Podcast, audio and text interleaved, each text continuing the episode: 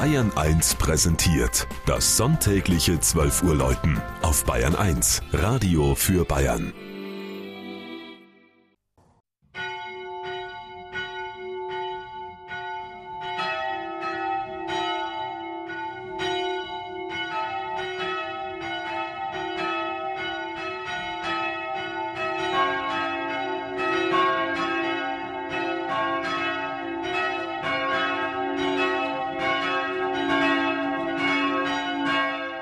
Mönch Herrnsdorf in Oberfranken.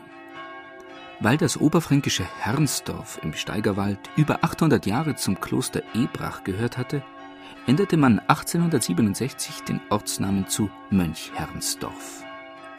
Zur Verwaltung der Klosterbesitzungen und zum Eintreiben des Zehnten hatte hier bis zur Säkularisation ein Pateramtmann seinen schlossartigen Sitz, der mit Wassergraben und Mauern umgeben war.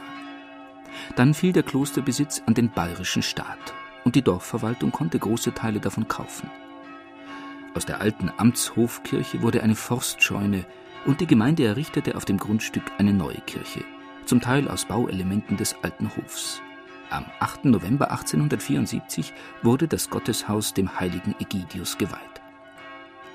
Die geistliche Betreuung der Kuratiekirche übernahm im Jahr 1980 nach dem Tode des letzten Kurators, der beinahe 50 Jahre in Mönch Herrnsdorf gewirkt hatte, das Pfarramt in Burg Windheim westlich des Dorfes. Etwa 300 Menschen leben heute im Dorf.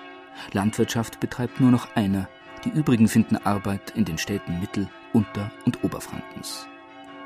Das Rathaus liegt etwa fünf Kilometer weiter östlich in Burg Ebrach. Die beiden Orte, die kirchlich und politisch für Mönch Herrnsdorf zuständig sind, versuchen sich zu überbieten, wenn es um ihre Geschichte geht.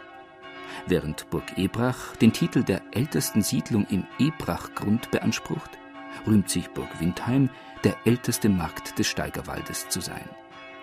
Kirchweih ist in Mönch Herrnsdorf immer am ersten Sonntag im September. Da läuten alle vier Glocken zum Fest.